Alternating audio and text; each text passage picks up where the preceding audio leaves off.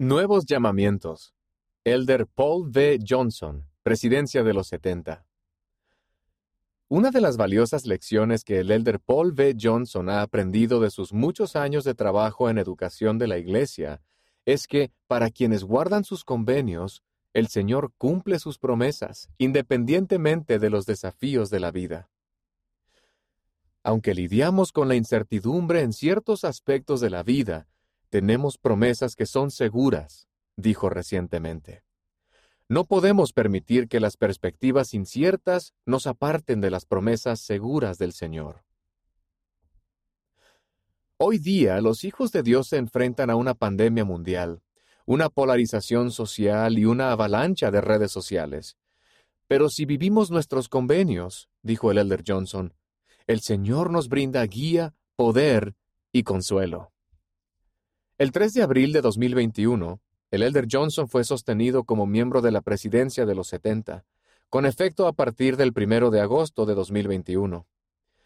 El Elder Johnson prestó servicio como vigésimo sexto comisionado del sistema educativo de la Iglesia desde 2008 hasta 2015, reanudando ese cargo en 2019.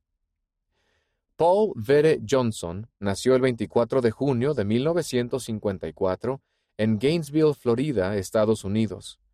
Sus padres son Vere y Winifred Johnson.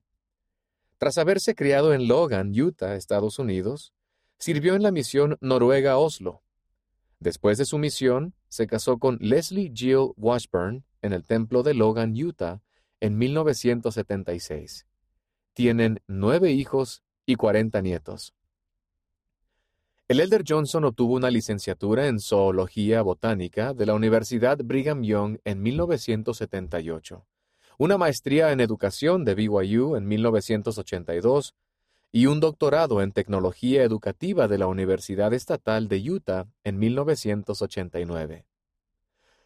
Enseñó seminario durante 12 años en Arizona y Utah antes de trabajar en una variedad de puestos administrativos y de desarrollo del plan de estudios para el sistema educativo de la Iglesia en Salt Lake City.